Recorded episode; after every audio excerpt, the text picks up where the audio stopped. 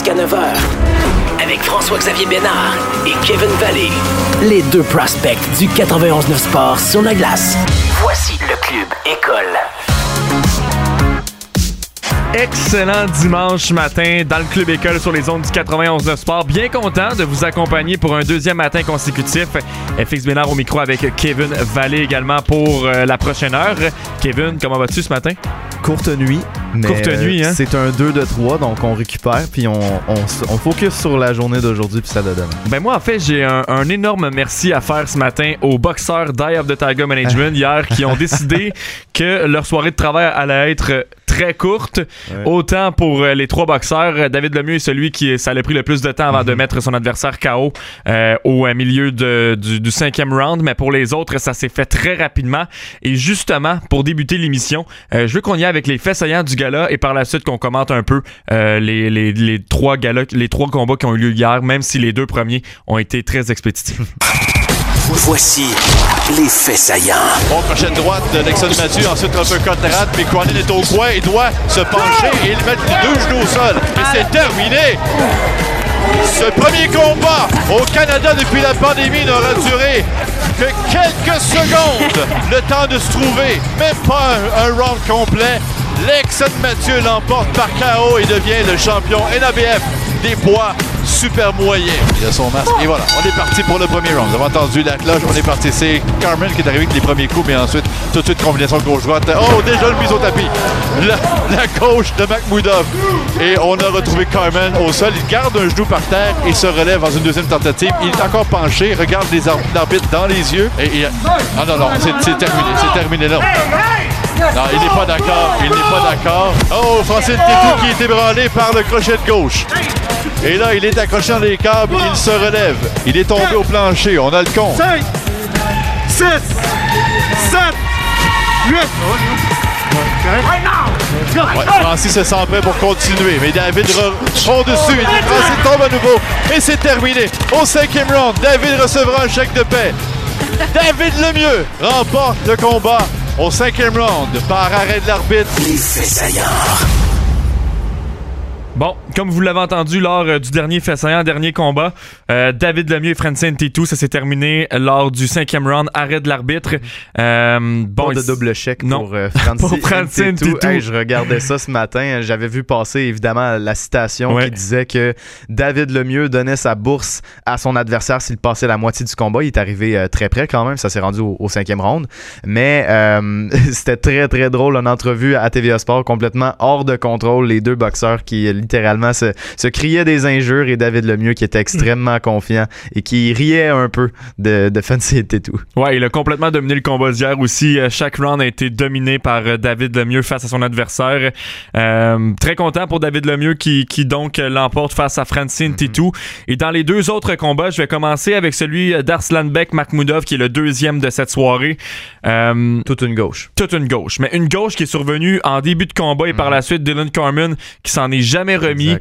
A euh, engueulé l'arbitre par la suite, l'a insulté parce que l'arbitre a décidé de mettre fin après 27 secondes seulement du début du combat. Par contre, euh, Car- moi je trouve que c'est une excellente décision de la part de l'officiel parce que Carmen euh, visiblement avait de la misère à, à- à le regarder dans les yeux, avait de la misère à être conscient à 100%. Exact. C'est sur le coup. Ouais. Sur le coup, euh, un gars aura beau dire ce qu'il veut à l'arbitre, dire Ah, je suis correct, c'est dans la nature d'un boxeur. Mais quand tu vois dans ses yeux que le gars a pas l'air d'être capable de, de regarder l'arbitre puis qu'il a l'air un peu perdu, ben c'est là que t'arrêtes le combat. Alors, ça a été une défense assez facile pour euh, Arslanbek Makhmoudov. Et euh, pour lui, c'est maintenant une fiche de 11 victoires, les 11 par KO. Euh, quel boxeur pareil, euh, Arslanbek Makhmoudov. C'est un nom qui va être à retenir. Ouais. Et ce combat-là a prouvé qu'il fait partie des grands. Et éventuellement, il aura un très bon prochain combat qui va se présenter devant lui, c'est sûr et certain. Et en terminant pour euh, le dernier combat qui était le premier de cette soirée, eh bien Lexon Mathieu, le jeune, qui a mis fin sur euh, la ceinture NABF également en l'emportant face à Tim Cronin à environ 1 minute 30. Donc ça s'est terminé très vite aussi dans ce combat-là. Et ce qui était important de savoir également hier, c'est qu'entre chaque combat, euh, on désinfectait le ring pendant environ une heure. Alors le fait que les deux, les deux premiers combats aient été aussi courts, ça a permis de commencer le deuxième aux le, le dernier aux alentours de 22h30, mais sinon ça aurait pu se prolonger Oui, oui. très très longtemps La soirée aurait pu être plus longue. Ok, oui. Et moi, j'ai travaillé ici hier soir à la eh station, alors j'aurais pu me coucher beaucoup plus tard hmm. que ce que j'ai fait hier. Alors, quand même content que les boxeurs ne se soient pas éternisés. Mais non, encore une fois, Lexon Mathieu, ça a été une domination aussi face à Cronin. Un, coup de poing à partir de l'abdomen à la partie du foie. Puis Cronin qui a tout simplement euh, plié genou à terre et par la suite euh, n'a jamais été en mesure de poursuivre le combat. Alors victoire également pour Lexon Mathieu. Hey, avant de continuer, oui. notre plan du jour. Charles-Alexis Brisebois de Passion Melby. On va parler de baseball et puis des, séries de championnats qui vont euh, commencer aujourd'hui, en fait. Et aujourd'hui et demain.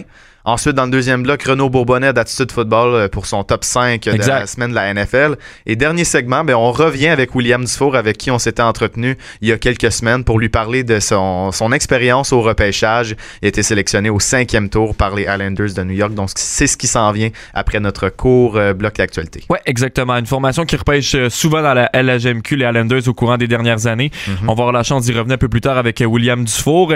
maintenant, pour le hockey, il y a eu quelques signatures hier. Euh, les gros noms ne sont toujours pas sortis. Je parle ici de Pietrangelo Taylor Hall. Et aux dernières nouvelles pour euh, Pietrangelo, il a fait une petite visite hier à Las Vegas. Mhm. Et pour Taylor Hall, euh, sa liste a encore une fois été réduite. Mais encore une fois, les, trois équipes qui reviennent dans, dans, les mentions, autant sur Twitter, dans les rumeurs et tout ça, c'est le Canadien, les Prédateurs et par la suite les Blue Jackets de Columbus. Alors les trois formations restantes dans le cas de Taylor Hall qui devraient se décider bientôt. Oui, puis tu l'as dit, il a réduit sa liste d'équipes. Euh, visiblement, visiblement, ça s'en vient. Puis je pense pas que ça, ça va traîner si longtemps que ça. Je m'attendais pas à ce qu'il signe euh, dès l'ouverture du marché des joueurs autonomes, mais je m'attends quand même à ce que ça ne prenne pas deux semaines euh, dans son cas. Puis là, ben, Pietrangelo qui a visité Las Vegas, je serais pas surpris que ça se complète, surtout que l'équipe a libéré du salaire exactement. Alors, il va falloir être aux, aguets parce que dès la signature d'un joueur comme Taylor Hall, les dominos vont tomber. Alors, les ah, ben Dadonov, les Hoffman de ce monde vont commencer à signer. Par contre, ça prend le premier modèle pour que les autres joueurs suivent par la suite et on attend le modèle de, Taylor Hall. Oui, exactement. Surtout en temps de pandémie. Euh, dans les autres signatures à mentionner, euh, André Burakovsky qui, qui, reste avec l'Avalanche du Colorado, 2 ans, 9,8 millions de dollars, donc 4,9 euh, par année mhm. pour Burakovsky qui a connu une bonne saison l'an dernier. C'était sa première avec l'Avalanche. Ouais. Euh, Frédéric Gaudreau et Maxime Lagacé, bien contents pour euh, ces deux joueurs-là avec les Pingouins, un an 700 000. Euh, je trouve ça très bien pour les deux, les deux joueurs québécois. Thomas Greich avec les Red Wings, deux ans 7,2 millions de dollars. Donc un autre gardien de but qui signe. Cette fois, c'est Thomas Greich, 3,6 par année. Et lorsque je regarde les autres signatures, un seul défenseur, Tyson Barry avec les Oilers, 3,75 millions de dollars. C'est pas beaucoup. Non, vraiment pas. C'est un an. Et dans le cas de Tyson Barry, il a avoué par la suite qu'il avait eu de meilleures offres de d'autres formations de la Ligue nationale, mais avait préféré quand même mhm. se joindre aux Oilers d'Edmonton. Oui, euh, c'est particulier. Edmonton n'est pas normalement la, la situation la plus prisée par les joueurs, mais visiblement, on a un beau noyau. On a, on a signé, on l'a vu, euh, Cal Turris la semaine dernière. Euh, on a évidemment le, le, noyau de Connor McDavid qui est extrêmement excitant pour, pour jouer avec, mais Tyson Barry va, être un, très bel ajout parce que défensivement, chez les Oilers, on avait tout le temps besoin non seulement d'un gars qui est bon défensivement, ça on l'a peut-être réglé avec quelques joueurs à l'interne, mais offensivement, un bon défenseur offensif, Tyson Berry va remplir cette chaise-là, puis c'est une bonne chose. Ouais, puis la défensive également des Oilers, c'est pas une des meilleures dans la Ligue nationale. Alors le fait de pouvoir prendre plus de galons si tu veux avec une formation comme les Oilers d'Edmonton, mm-hmm. ça peut lui redonner confiance également parce que il sera un des éléments clés en défense de cette formation-là l'an prochain. Et lorsque je regarde les autres signatures, tous des attaquants que, j'ai retenus euh, pour vous ce matin. Miko Koivu, un an avec les Blue Jackets. Lui, c'est après environ 16 ou 17 saisons mhm. avec le Wild du Minnesota. C'est un, an, un an 1,5 million de dollars.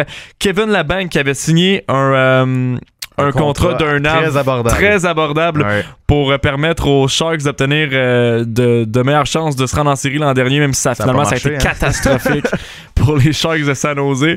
Euh, bon, Kevin Labanc. repêcher un bon joueur ouais. au, repêchage. ah, finalement, non.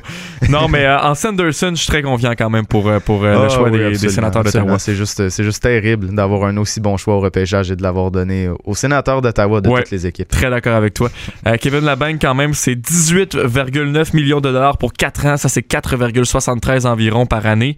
Euh, Cody Ekin avec les sabres, 4,5 millions de dollars 2 ans, donc 2,25 par saison. Et en terminant, une signature que j'aime bien, celle de Craig Smith avec les Bruins. Craig Smith, c'est un joueur que j'aime beaucoup. Euh, va amener de la profondeur à cette formation-là. Alors 9,3 millions de dollars pour 3 ans, c'est 3,1. troisième trio, c'est parfait. Ouais, Craig Smith sur un troisième trio. Euh, c'est un gars qui peut aller chercher une vingtaine de buts, de, buts par saison. Donc, euh, c'est une bonne chose pour les Bruins. Il y avait besoin, je pense, de ce type de joueur-là pour le, le, bas de leur top 9. Bien d'accord avec toi.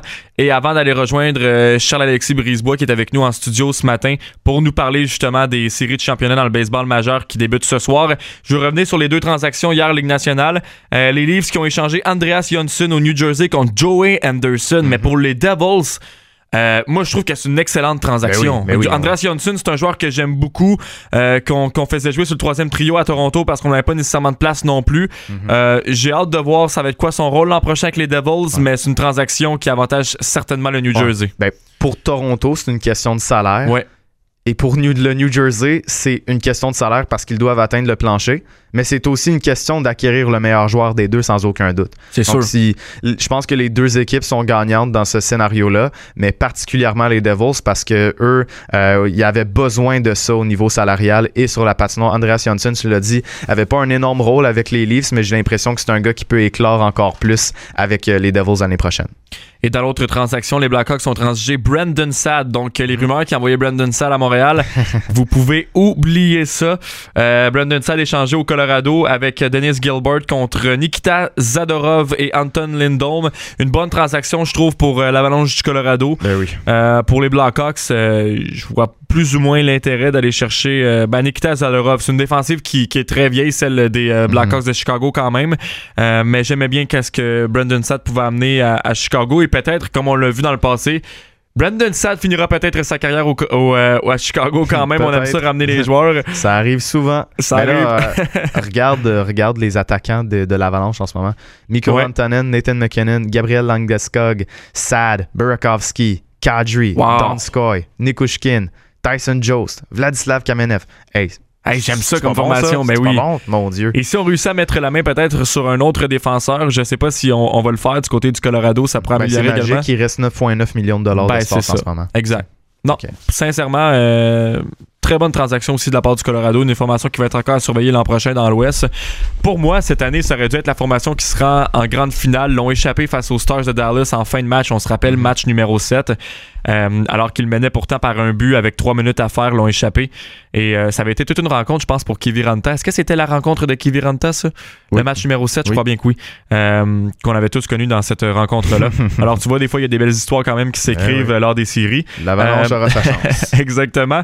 Et de ce pas, je suis super content de l'avoir avec nous ce matin en studio. C'est Charles-Alexis Brisebois de Passion MLB. Charles-Alexis, bon matin. Bon matin, les gars, ça va? Ça, va, super bien. Puis, je suis super content qu'on soit avec toi ce matin. Et euh, surtout pour mettre la table pour les séries de championnat dans le baseball majeur. Ça commence ce soir, Astros contre Rays. Et ce que je trouve intéressant euh, ce matin à faire avec toi, c'est d'y aller pour chaque série des joueurs à surveiller. Autant pour euh, les Rays, les Astros également dans la nationale, les deux formations. Et je veux qu'on débute avec les Rays. Par la suite, tu nous feras une prédiction également pour la série. Mais pour les Rays, si tu peux me nommer deux lanceurs et deux autres joueurs de la formation, qui seront à surveiller pour cette série de championnat? Je vais t'avouer que pour les Rays, ça a été un exercice difficile parce que la force des Rays à Tampa Bay, c'est justement l'unité de l'équipe. Le mhm. fait que on peut pas juste cibler deux joueurs, mais pour les fins de l'exercice, euh, pour les joueurs de position, j'ai pas le choix d'y aller avec le voltigeur Randy Arozarena parce que euh, c'est une jeune recrue euh, qui est montée dans les majeurs en cours de saison et c'est une belle histoire parce qu'on a échangé José Martinez en cours de saison. C'était la seule transaction que les Rays ont faite. Donc on s'est dit, est-ce que les Rays sont vendeurs? Puis on a dit, ah mhm. non, c'est pour faire de la place à un jeune. Et finalement, ce jeune-là est en train de tout éclater à une moyenne aux alentours de 700 frappe la longue balle, place la balle en coup sûr. Euh, c'est exceptionnel ce que ce jeune-là est capable d'accomplir, a confiance en lui. Donc, c'est vraiment la saveur du moment, les gars, présentement. Euh, j'aime aussi ce que Austin Meadows peut apporter parce que c'est un joueur qui est important pour l'équipe. C'est un joueur qui a manqué euh, plusieurs matchs en fin de saison, qui a manqué la série wildcard. Et donc, ses chiffres n'ont pas été exceptionnels durant la série de division parce qu'il revenait d'une blessure. Mais je considère qu'il est à surveiller parce que c'est un, un, un jeune joueur émergent, une des belles vedettes pour moi du baseball majeur au poste de voltigeur. Et du côté des lanceurs, je veux cibler Blake Snell parce que euh, je pourrais nommer pratiquement les trois premiers partants de la rotation, mais c'est lui qui va lancer le mhm. premier match, donc on pourrait le revoir une autre fois dans cette série-là, peut-être même en relève si ça serait en, septième match. Et le, le, releveur Nick Anderson, qui est un des très très bons releveurs de l'équipe, là-bas, il y a plusieurs gars qui sont capables de terminer les matchs. Il y a eu 12 joueurs qui ont eu un sauvetage en 60 parties. Hmm. C'est vraiment exceptionnel comme statistique. Donc, on peut se permettre de placer Nick Anderson plus tôt dans le match, comme lors du match numéro 5, pour justement permettre à d'autres gars de closer, mais c'est vraiment le gars sur lequel Kevin Cash va s'appuyer. Bon, c'est le cas de le dire. C'est une, équipe qui est unie. C'est une équipe qui a beaucoup de profondeur. Puis on l'a vu justement contre les Yankees qui, eux, avaient beaucoup de gros canons. On s'entend. Euh, on, on, regardait euh, justement l'alignement des frappeurs et puis tu me disais, ben, jusqu'au 8e, 9e, c'est dangereux. Euh, du côté des Rays, c'est des gars un peu plus méconnus, mais euh, on a quand même réussi à gagner cette série-là. Puis euh, on te demandera après tes joueurs à surveiller chez les Astros si tu crois que les Rays vont gagner, mais je te lance directement sur les Astros qui ont éliminé les Aces d'Oakland dans la dernière série, qui sont les joueurs à surveiller de ce côté-là?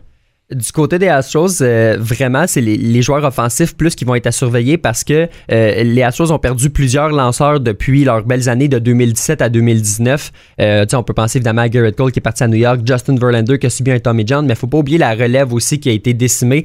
Donc, les, si les Astros sont là où ils sont présentement, c'est grâce au travail des joueurs de position. J'ai pas le choix de souligner le travail de Carlos Correa qui est présentement peut-être à égalité avec Arena, le, le, frappeur le plus hot des majeurs. Lui, après après la série face aux Twins, il avait dit bon, regardez, nos, nos dénigreurs ont plus rien à dire parce que là, on s'est mis à gagner à l'étranger. Donc, le scandale des signaux, ça a peu rapport. Et là, évidemment, le spotlight était sur Correa parce que euh, après de tels propos, il faut livrer la marchandise et il a été exceptionnel euh, dans la série face aux A's d'Oakland. Donc, pour moi, c'est un joueur à surveiller. Et quand il est en santé, on le sait, les gars, c'est un des meilleurs arrêts-cours du baseball majeur.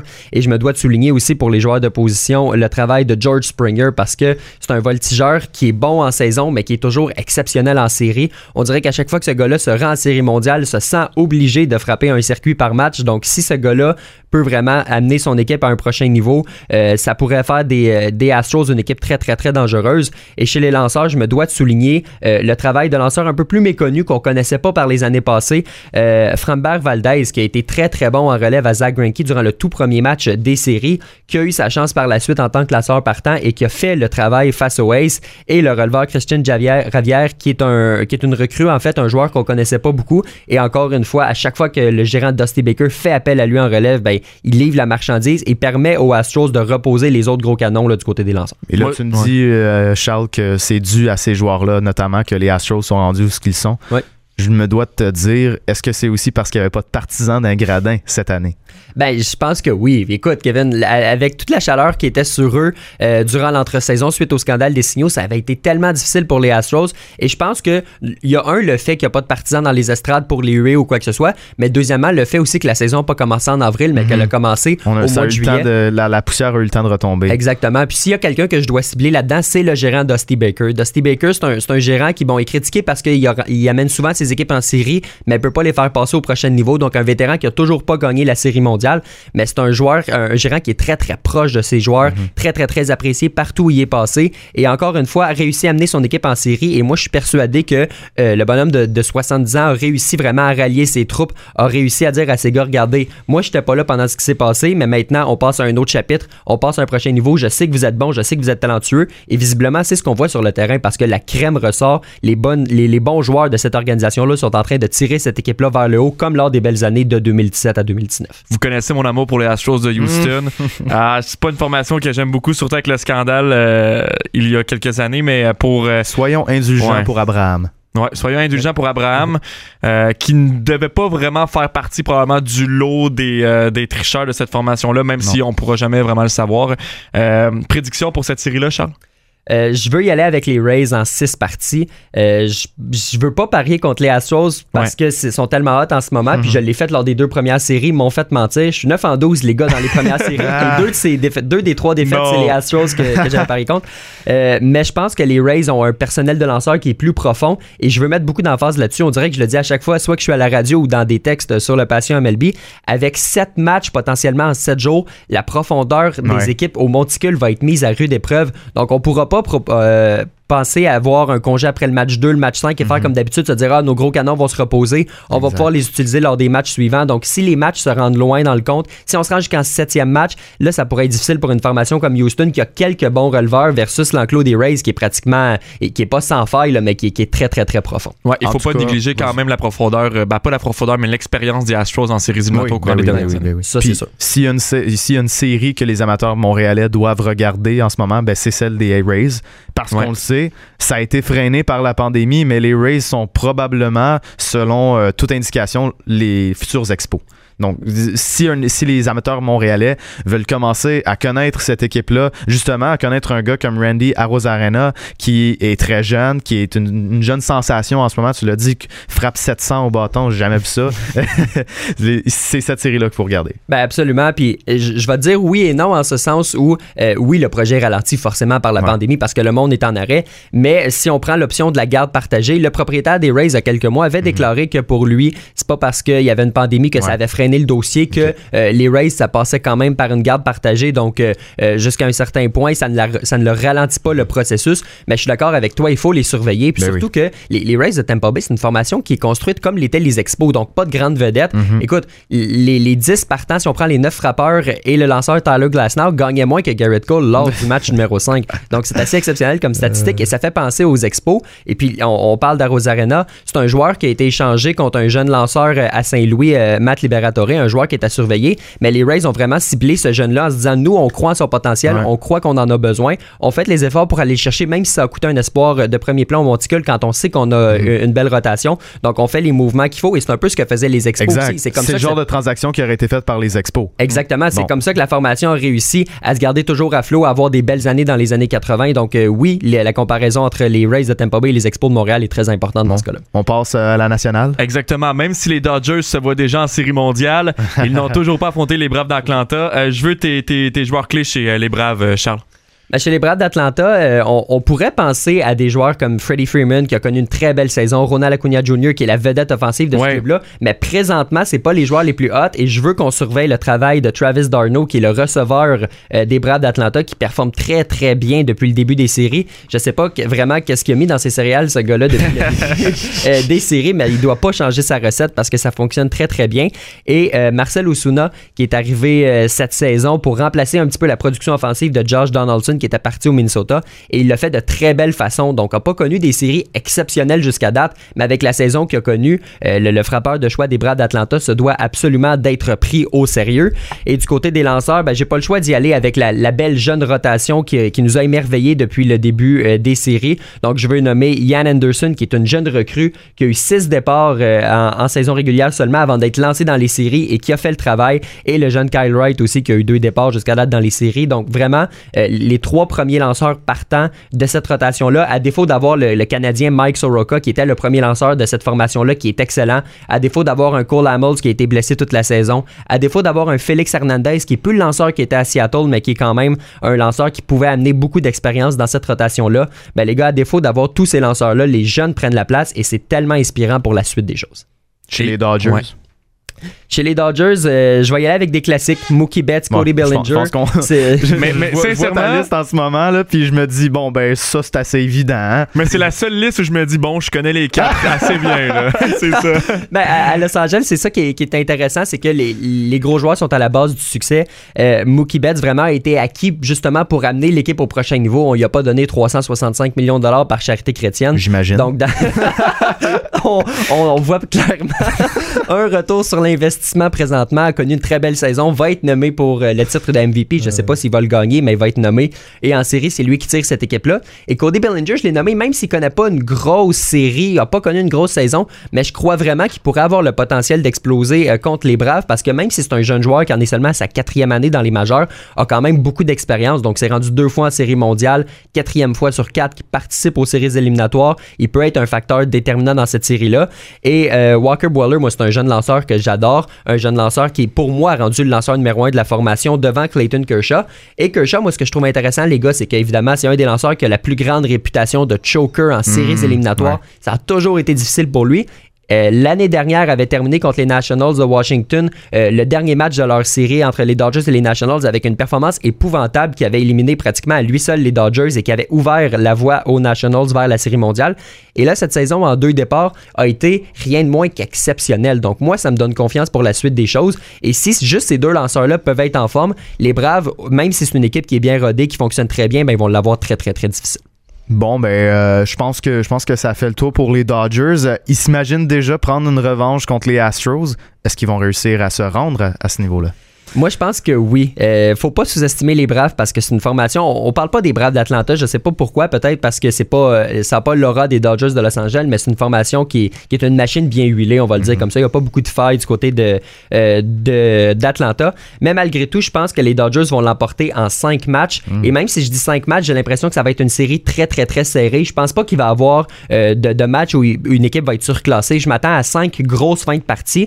Mais comme la, la relève des Dodgers est très, très, très bonne, Joe Kelly a dit que c'était la meilleure relève auquel il avait pris part euh, en séries éliminatoires et il a gagné la série mondiale à Boston il y a deux ans, donc c'est pas mhm. peu dire. Je m'attends vraiment à ce que ce soit un facteur à chaque partie et que des gars comme Mookie Betts, Cody Bellinger ou peu importe les autres joueurs de cette équipe-là qui peuvent tirer l'équipe vers le haut, ben, réussissent à l'emporter toujours en fin de match. Et lorsque tu regardes les quatre dernières équipes en terminant, euh, parmi les quatre équipes qui restent, laquelle est selon toi l'équipe favorite pour remporter les grands honneurs? Là, les, Dodgers ont perdu en grande finale la Série mondiale en 2017 et en 2018. Donc, est-ce qu'ils peuvent se rendre encore une fois en Série mondiale, mais encore une fois l'échapper? Je pense que vraiment, ce qui serait une victoire de la Série mondiale, moins qu'une victoire de la Série mondiale, ce serait une déception du côté de Los Angeles parce que les, attentes sont élevées. Euh, l'année dernière, comme je le disais, c'est bon, le Clayton Kershaw qui a vraiment fait en sorte qu'ils n'ont pas passé les Nationals, mais ce serait peut-être rendu en Série mondiale aussi, euh, encore une fois, contre les Astros de Houston. Je m'attends vraiment à ce que cette équipe-là passe au prochain niveau, surtout avec l'arrivée de Mookie Betts, qui non seulement est un bon joueur, mais qui a l'expérience de la victoire, l'expérience d'un gros marché du côté de Boston. Euh, pour moi, c'est l'équipe qui est favorite, mais d'un autre côté, tu prends une formation comme les Rays de Tampa Bay qui pourrait l'emporter aussi. C'est pas impossible parce qu'ils ont les éléments pour le faire, ont, le personnel de lanceurs aussi pour accomplir euh, une telle mission. Mais à ce point-ci, il n'y a pas, pas d'intrus pour moi parmi les quatre équipes. Les quatre équipes peuvent gagner, mais les Dodgers ont vraiment non seulement plus fin que les autres à cause des, années dernières, mais se doivent de gagner. Fantastique ce Charles-Alexis Brisebois en onde. Euh, vraiment, un, modèle maintenant pour, à suivre dans le monde du baseball au Québec avec le site évidemment Passion MLB.com et l'émission Passion MLB sur les ondes du 419 Sport qui est présentée le samedi vers 15h. Mon coloc, mon ami, merci d'avoir été avec nous ce matin. Puis on se retrouve évidemment une autre fin de semaine pour euh, reparler des activités du baseball. Yes, merci les gars. Merci beaucoup. alors ça commence ce soir entre les Astros et euh, les Rays de Tampa Bay, alors que la série dans la nationale commence demain soir. Juste avant d'aller en pause, vous mentionnez euh, que Rafael Nadal affronte Novak Djokovic ce matin à 9h pour la finale de Roland Garros. Hier, ça a été la victoire de la jeune Iga Swiatek en deux manches de 6-4 6-1 contre l'américaine Sofia Kenin. C'est un premier titre Grand Chelem pour la jeune de 19 ans sur le circuit de la WTA et c'est une un premier titre en Grand Chelem également pour une Polonaise. Alors, euh, bravo à la jeune de 19 ans. Et au soccer, ce soir, l'Impact va tenter de continuer sur sa lancée contre l'Union de Philadelphie. Et euh, je suis confiant de voir euh, Mason Toy disputer son premier match avec l'Impact ce soir. Alors, ce sera à surveiller. On s'arrête le temps d'une courte pause. Au retour, on aura Renaud Bourbonnais qui va nous parler de la NFL, cinquième semaine d'activité, son top 5 du dimanche. Je vous rappelle quand même qu'il y a des matchs demain soir aussi et mardi soir dans la NFL. Alors, euh, ce sera à surveiller. On est très heureux de vous avoir avec nous ce matin. On sera là ici demain aussi, demain matin à partir de 8 h. Ouais, parce que le Club École est là trois matins cette semaine à vous accompagner. Alors, euh, bougez pas, on revient dans quelques instants.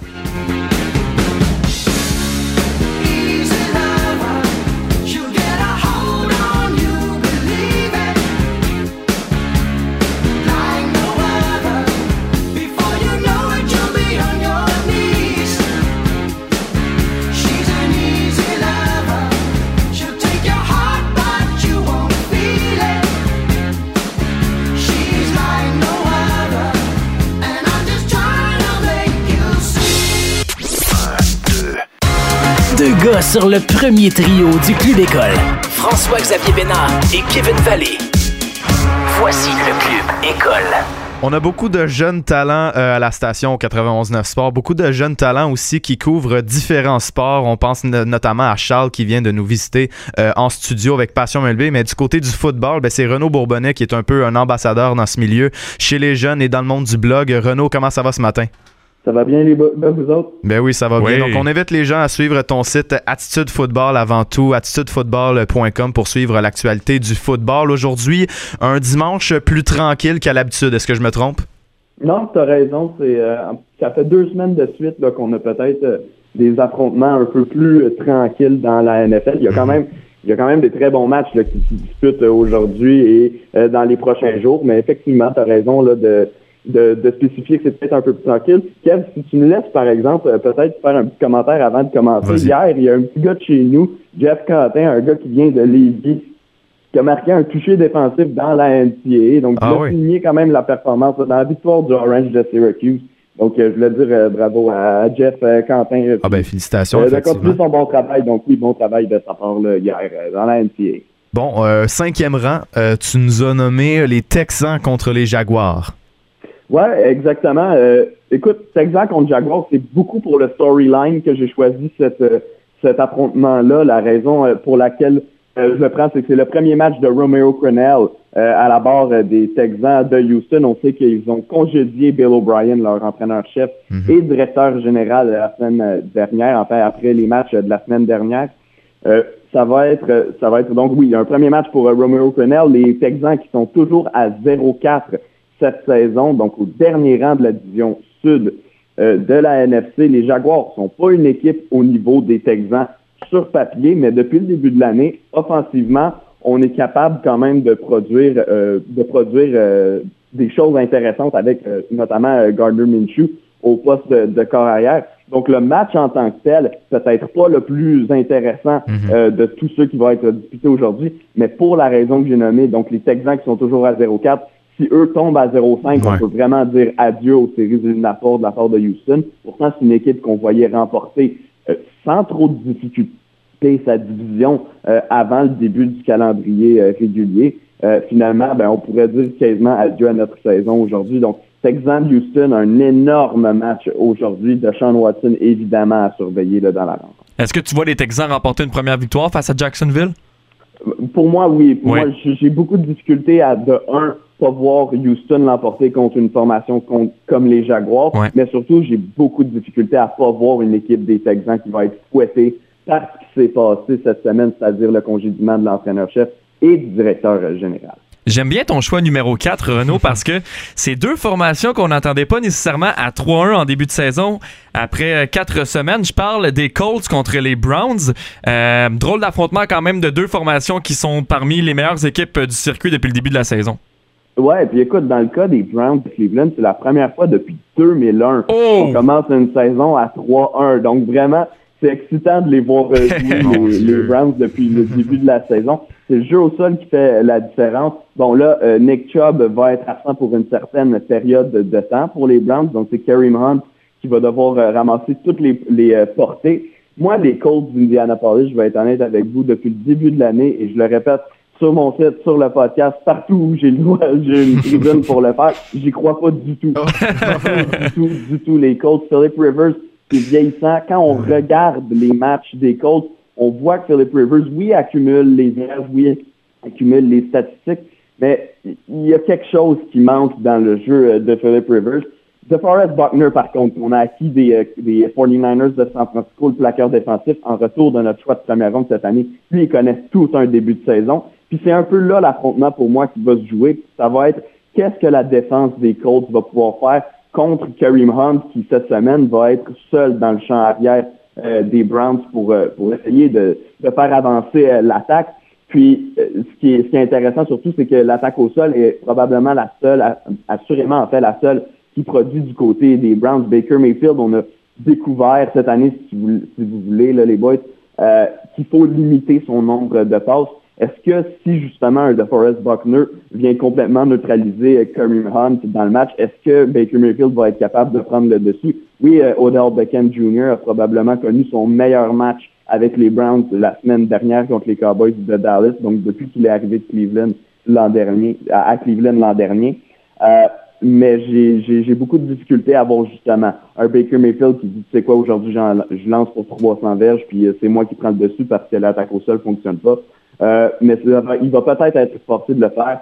Peu importe, il y a une équipe qui va se rendre à 4-1 euh, aujourd'hui, puis c'est deux équipes qui, en début de saison, je peux te dire, je, peux vous dire, je ne m'attendais pas à voir aucune de ces deux équipes-là commencer à 4 J'ai une anecdote pour vous ce matin, les gars, euh, qui concerne Philip Rivers. Euh, lorsque j'étais plus jeune, mon parrain habitait à San Diego et je suis devenu fan des Chargers à cette époque. J'avais environ 7-8 ans. Et le premier chandail que j'ai commandé, c'était celui de Philip Rivers avec les Chargers de San Diego. Alors qu'à l'époque, pourtant, il y avait un Tomlinson qui était là, qui était MVP là-bas. Et pourtant, j'ai quand même préféré le chandail du corps arrière. Alors, c'est pour vous dire à quel point, euh, dès mon plus jeune âge. ouais, exactement. non, mais euh, c'est un drôle d'adon quand même. Et finalement, encore aujourd'hui, je supporte encore les Chargers, même s'ils ne sont plus à San Diego et qu'ils ont une saison assez difficile. Euh, match numéro 3 maintenant, Vikings contre Seahawks. malgré un début de saison difficile pour les Vikings, par contre, ça s'est replacé dernièrement? Ouais, victoire la semaine dernière, justement contre les Texans de qui on a parlé un peu plus tôt. Euh, moi, ce, qui, ce que j'aime dans cet affrontement-là, c'est que l'attaque des Vikings, qui était anémique en début de saison, la raison est simple, c'est que Stephen Diggs, le receveur, est parti euh, du côté de Buffalo. avec le choix de première ronde qu'on a reçu, on a repêché euh, le jeune Justin Jefferson, qui était la cible préférée de Joe Burrow dans la NCAA à LSU. Et ça avait mal commencé pour Justin Jefferson. Et là, depuis deux semaines, il se démarque. Donc là, on a deux receveurs de qualité en lui et Adam Thielen. Donc, le jeu aérien pour commencer à produire du côté du Minnesota. Dalvin Cook est excellent dans le champ arrière et Kirk Cousins a besoin d'un bon jeu au sol pour justement être capable de passer et maintenant il l'a. Puis ce qui est surtout intéressant, c'est que les Seahawks ont certainement une meilleure attaque que celle des Vikings, sauf que la défense des Seahawks est de loin la pire de la NFL depuis euh, le début euh, de la saison. Pire que les Falcons d'Atlanta, pire que les Cowboys de Dallas. Les Seahawks de Seattle, c'est une vraie passoire particulièrement contre la passe. Et là, Jamal Adams n'est pas là encore une fois cette semaine euh, pour euh, Seattle. Donc, ça va être extrêmement difficile d'arrêter les Vikings. Donc, match à haut pointage, c'est pour oh. ça qu'il va être à surveiller. Euh, c'est pour ça qu'il va être à surveiller aujourd'hui. Puis surtout, ben, c'est le match de Sunday Night Football. Mm-hmm. Donc, il n'y aura aucune excuse pour le manquer. Bon, ben malheureusement, c'était les, trois duels d'aujourd'hui parce qu'aujourd'hui, ce n'est pas si excitant que ça. Au deuxième rang, on se transporte à plus tard cette semaine avec le duel Bills-Titans qui avait été reporté. Écoutez, les boys, la semaine dernière, on a parlé du fait qu'il y aurait peut-être un match le mardi pour la première fois depuis 2010. Euh, C'était pas arrivé finalement. On avait euh, déplacé le match au, lundi. Mais cette fois-ci, c'est vrai. Les Bills contre les Titans devraient s'affronter mardi, à moins qu'un nouveau cas de COVID euh, ou, qu'un nouveau test positif soit trouvé euh, chez les Titans euh, d'ici là. C'est un match assez mystérieux parce qu'en vérité, on ne sait pas quels joueurs vont pouvoir jouer pour les mhm. Titans. Il y a beaucoup de gars qui, justement, se font sortir de l'alignement en raison de tests positifs. Corey Davis, le receveur, qui ne connaît pas nécessairement une grosse saison, qui même une déception au niveau de sa carrière depuis quelques années. mais c'est le meilleur receveur probablement de toute la NFL au niveau du bloc des blocs au jeu au sol. Euh, donc lui, il ne pourra pas disputer le match pour les Titans euh, cette semaine. évidemment, c'est deux équipes qui sont parfaites jusqu'à maintenant, les, les Titans à 3-0, qui n'ont pas joué la semaine dernière, et les Bills à 4-0. Donc assurément, il faut surveiller l'attaque des Bills et Josh Allen qui font des leurs depuis, euh, depuis le début de la saison. Puis je parlais tout à l'heure de Stephen Diggs, qui est parti du Minnesota, puis qui a causé quelques problèmes en début de saison aux Vikings. Ben, il est maintenant avec les Bills. Puis, il connaît tout un début de saison. C'est le, un vrai receveur numéro un là-bas. Enfin, ça fait longtemps qu'on en attendait un euh, à Buffalo, meneur de toute la NFL pour les verges par voie de réception depuis le début du calendrier régulier. Donc, match à surveiller, Titan contre Bills, ça se dispute mardi, si ça se dispute. Et pour ton choix numéro 1, mes Chargers mhm. contre les Saints. 1-3 Chargers, Saints qui sont 2-2 depuis le début de la saison. Euh, match disputé par contre lundi soir à 20h15. Ouais, puis écoute, c'est euh, c'est encore une fois un choix personnel celui-là parce que au niveau euh, de l'affrontement en tant que tel, tu l'as dit, les Chargers connaissent un début de saison euh, difficile, mais moi j'aime beaucoup regarder Justin Herbert. En fait, j'ai regardé tous ses matchs depuis qu'il est rentré là, dans la mêlée contre les Chiefs de Kansas City il y a quelques semaines.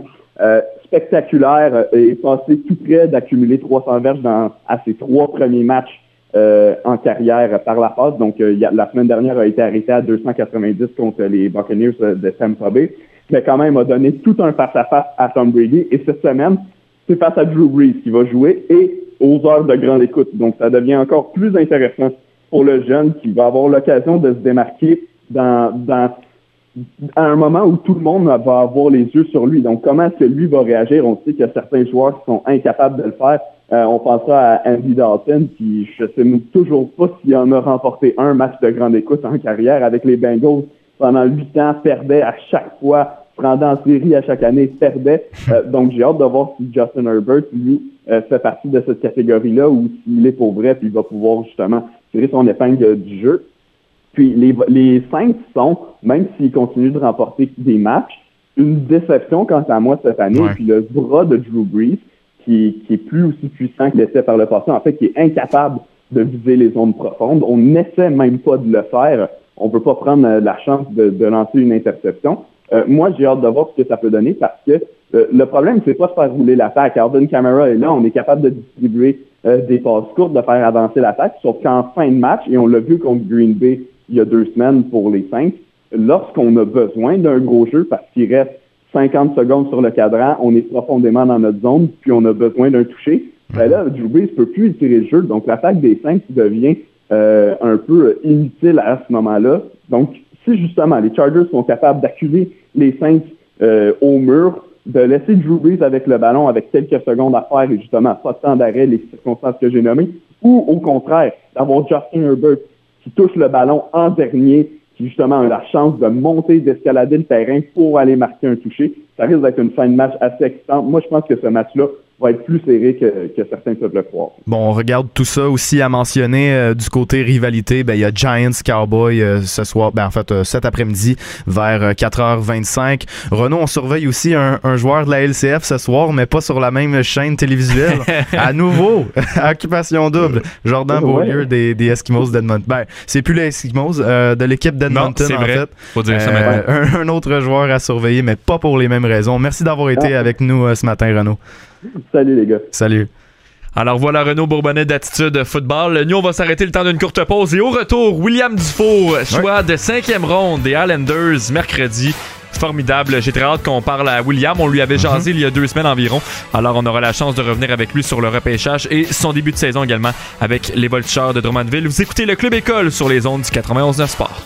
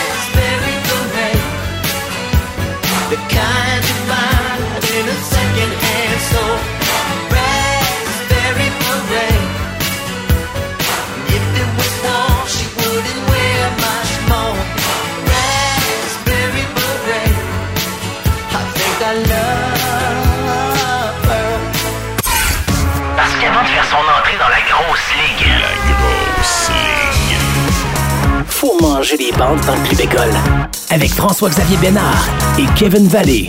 91.9 Sport. 8h50 minutes, dernier segment du Club École en ce dimanche 11 octobre. Je vous rappelle quand même que dehors c'est assez frisquet, donc euh, habillez-vous bien aujourd'hui. Et juste avant, pas en Bermuda aujourd'hui. Non, je suis en pantalon et j'ai adoré que Kevin fasse mention d'occupation double juste avant la pause. Sincèrement, pour ça, c'est un 10 euh, sur 10. Très content de ça. à surveiller ce soir. Un joueur de la LCA. Ben c'est vrai, c'est vrai, mais en rapport avec le sport. en saison morte, décide quand même de, de, de, participer à l'occupation double. C'est merveilleux. Euh, quand même très intéressant. Sa douce moitié, s'il en trouve une, euh, devra déménager à Edmonton. C'est vrai. Ouf, pas facile. Ça fait encore plus froid à Edmonton. Ouais. Oh là là. En tout cas, c'est pas moi qui déménagerai à Edmonton, certain. Ouais. Non, pas du tout. Non, moi non plus. L'attaquant des Vultures euh, de Drummondville, William Dufault, qui a été finalement repêché en cinquième ronde, 152e choix total par les Islanders de New York. Lui, il va déménager à New York. Ouais, ça, c'est encore mieux par contre à New York. Tu as vu la, la, la, banderole d'Alexis Lafrenière euh, oh à New York lorsqu'il a été repêché, le prince de New York? Oui, et l'affreux NYR pour New York Rangers aussi. Je le sais, c'est fou. Et sur l'article de journal, euh, le départ du King, mais l'arrivée du Prince. Exact. Avec le départ d'Henrik Longvis, j'ai trouvé ça formidable. Et là, c'est l'arrivée de William Dufour avec les Islanders de New York euh, qui est au bout du fil, oui. repêché en cinquième ronde. Euh, William, comment ça va ce matin? Ça va bien, vous? Oui, ça va très bien, merci. Écoute, euh, William, ben, tout d'abord, euh, félicitations, évidemment. Euh, comment tu t'es senti quand tu as appris la nouvelle? Comment tu l'as appris? Puis qu'est-ce qui t'est venu en tête en premier? Premièrement, c'est sûr c'est une super nouvelle, c'est un rêve que, quand tu es tout jeune, tu rêves tout le temps à ça, de devenir, de devenir professionnel en ligne nationale. Tous les, les, jeunes hommes d'aujourd'hui rêvent à ça. Ouais. Puis je pense que ce jour-là, c'est devenu un rêve qui est devenu réalité. Puis je l'ai vu avec ma famille euh, sur le divan. On, écoutait Sportsnet parce que c'était comme en direct avec Sportsnet. Puis euh, j'ai vu mon nom apparaître. J'étais vraiment content. Les Islanders ont pigé quand même dans le cours de la, GMQ souvent au courant des dernières années. Euh, es-tu content d'aller rejoindre éventuellement Anthony Beauvillier et Jean-Gabriel Pajot? Oui, c'est sûr. C'est des deux gros noms. Puis les deux ont pris la peine de m'écrire après le repêchage pour me, me féliciter et me dire bienvenue dans l'équipe. C'est vraiment, ça montre que ça démontre une grande classe de cette mhm. organisation-là. Puis aussi, c'est les Félix Bibo, Noah Dobson. Noah Dobson, j'ai été échangé contre lui à Chicoutimi, contre pour aller à Chicoutimi. Puis c'est Félix, j'ai joué avec avec les Huskies. c'est sûr que c'est une grosse, euh, ça montre une grosse, euh, une grosse preuve de, la première classe de cette organisation-là. Je veux savoir, William, euh, T'as pas joué les deux dernières parties de ta formation. Tu as disputé présentement deux matchs sur quatre, trois points quand même parmi les deux premiers matchs, et ta formation a remporté les deux derniers contre Val d'Or, dont une victoire hier. Euh, tu me disais que c'était parce que tu avais, avais, été testé négatif, mais tu avais quand même des symptômes peut-être. C'était quoi les symptômes au juste? Ah, c'est un petit nez congestionné. juste à cause que j'ai un petit nez congestionné, je peux pas aller à l'arena, mais ça devrait être réglé dans les prochains jours. si on continue, je, devrais jouer les prochains matchs pour, pour ça. Bon, pour revenir au, repêchage en tant que tel, j'imagine, en fait, tu as parlé à certains joueurs euh, des Islanders, c'est une belle nouvelle, c'est une belle cuvée. En fait, il y a eu plusieurs joueurs de la LHGMQ qui sont avec l'équipe. Euh, pour ce qui est de l'organisation, est-ce que tu as parlé avec l'équipe à propos des attentes en ton endroit euh, après ton, ta sélection? Jusqu'à présent, j'ai parlé deux fois avec le recruteur du Québec. OK. sinon, j'ai pas parlé encore avec les, les personnes de haut niveau de, l'organisation. Je sais que je suis posé de parler bientôt avec le l'entraîneur du développement. OK. Mais sinon, euh, non, j'ai pas parlé avec le, l'état-major encore. Bon, on sait pas ça va être quand, mais tu dois avoir très hâte de te rendre euh, au camp d'entraînement des Islanders et puis finalement de, de rejoindre une compétition de la Ligue nationale puis de pouvoir apprendre des vétérans qui sont en place là-bas. Ben, c'est ça, c'est un camp national, c'est pas tout le monde qui a accès à ça. Mm-hmm. juste pouvoir participer à un camp puis voir les vétérans, montrer l'exemple, c'est sûr que j'ai très hâte à ça. Là. Est-ce que tu as eu la chance de parler au téléphone avec ton ami Henrik Lapierre qui nous parlait euh, il y a quelques semaines depuis sa sélection avec, les Capitals? Oui, tu sais, suite après son repêchage, il y avait tellement de messages. j'ai appelé, tu sais, j'ai laissé le temps que les messages passent, que c'est le temps que sa famille, puis le soir, on s'est appelé. Puis même affaire, le matin que j'étais repêché, il m'a appelé les deux, on est fiers l'un pour l'autre. Fait que oui, on s'est appelé, puis on se texte encore à chaque jour. Ouais, ben, c'est bien de vivre ça avec un, ami, justement. Vous, vous partagez la même année de repêchage. C'est parfait. Euh, je voulais savoir aussi, il y a deux semaines, tu nous, tu nous disais que tu évitais de te faire des attentes en vue du repêchage pour ne pas être déçu. Finalement, tu as entendu jusqu'en cinquième ronde. Étais-tu quand même anxieux ou inquiet à un certain moment?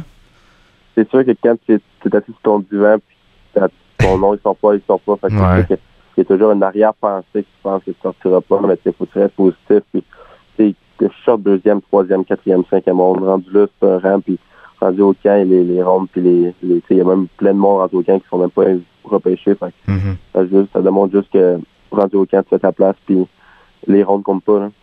Je veux savoir, euh, as-tu la chance de parler quand même à Xavier Simoneau depuis le repêchage? Est-ce que Xavier est déçu de ne pas avoir été sélectionné pour euh, le repêchage? Oui, tu sais, j'y parle encore à chaque jour. Euh, c'est sûr qu'il était très déçu. Il m'a appelé pour me féliciter, mais tu sais, je savais qu'il était déçu. Mm-hmm. euh, mais tu vois que c'est un... Il lâche pas, puis en fin de semaine, il y a encore 5 points. Je pense qu'il a 10 points en 4 games en fin de semaine. Fait que tu vois que c'est un leader, puis c'est un, un, gars qui veut jamais lâcher, puis il veut percer pareil. Là. Ouais, c'est le meilleur pointeur de la, GMQ en ce moment, si je me trompe pas. Euh, c'est certain que tu dois le voir aller, puis tu dois te dire peut-être que c'est une possibilité. Il y en a plusieurs des joueurs euh, non repêchés. On en a vu euh, notamment quelques-uns avec le, le, Lightning de Tampa Bay qui ont signé mm-hmm. Alex Barry-Boulet. Tu dois te dire que quand même, c'est pas terminé pour lui. Là. Il y a encore énormément de talent, puis une chance de, de se rendre dans la Ligue nationale. Oui, c'est ça. Xavier a énormément de talent. Puis l'an passé, il a fait 89 points. Ouais. cette année, c'est en ligne pour pour dépenser ça jusqu'à présent. Fait que, tu vois que c'est un, il y a du talent hors norme, puis je suis pas convaincu, je, je suis convaincu à 100% qu'il va se trouver une place à quelque part à un moment donné. William, merci beaucoup pour ton temps ce matin, c'est super apprécié. Puis je te souhaite de disputer une excellente saison avec les Voltigeurs de Drummondville. déjà un bon début de saison, 3-0 après 4 matchs. ça vous place au deuxième rang également dans, la, dans la ligue. Donc félicitations, puis bonne fin de saison à toi. Merci, merci à vous. Merci, beaucoup. Donc, William Dufour, attaquant des Voltigeurs de Drummondville, sélectionné en cinquième ronde par les Islanders de New York. Euh, juste avant de mettre fin à l'émission pour ce matin, vous retrouvez demain matin. Euh, Kevin, match numéro 6 ce soir. Lakers contre Heat. Moi, je pense que ça se termine ce soir. Oh! Euh, réalises-tu à quel point LeBron James ne peut pas se permettre de laisser ça aller en sept matchs? Une chose certaine. Il faut qu'il close ça ce soir, absolument. Une chose certaine, c'est pas Danny Green qui va avoir le ballon en fin de match. Oh Seigneur, mais il va falloir, va falloir trouver une nouvelle façon. Hein. Si on veut pas que ce soit Danny Green qui a le ballon, il va pas falloir faire un, écran avec Danny Green parce qu'à ce moment-là, c'est lui qui devient, euh, qui devient ouvert. Ça va être à surveiller. On va en parler demain matin. Puis demain matin aussi, très intéressant, euh, on va s'entretenir avec le défenseur Louis Crevier des Saguenay de Chicoutimi qui a été repêché par les Blackhawks en septième ronde avec le choix du Canadien. Mais ce qui est intéressant avec lui, c'est que c'est un défenseur de 6 pieds 8, un très grand défenseur repêché tard euh, au repêchage. Et puis hier, Hendrix Lapierre nous disait euh, si ce gars-là est capable d'être plus méchant sur la patinoire, on, on, essaie de le piquer pour qu'il se fâche un peu plus puis qu'il soit plus robuste. C'est un défenseur de la Ligue nationale. Donc, on, voit que son coéquipier croit qu'il a le potentiel de se rendre assez loin. On va lui parler demain matin et voir un peu comment il se sentait d'être repêché par euh, les Blackhawks de Chicago. Tout à fait. Merci beaucoup d'avoir été des nôtres ce matin. 8h45 demain, Louis Crevier sur nos ondes. Il y aura une troisième édition du Club École pour remplacer la programmation normale Club École et du sport le week-end avec Anthony Marcotte demain matin. Mais pour l'instant, restez là parce que c'est Anthony qui s'en ben vient pour son émission du matin. On va revenir entre autres sur le gala de boxe euh, disputé hier soir également, mis en ondes ici au 91 de sport. Alors bon dimanche de football, profitez-en et passez une excellente journée.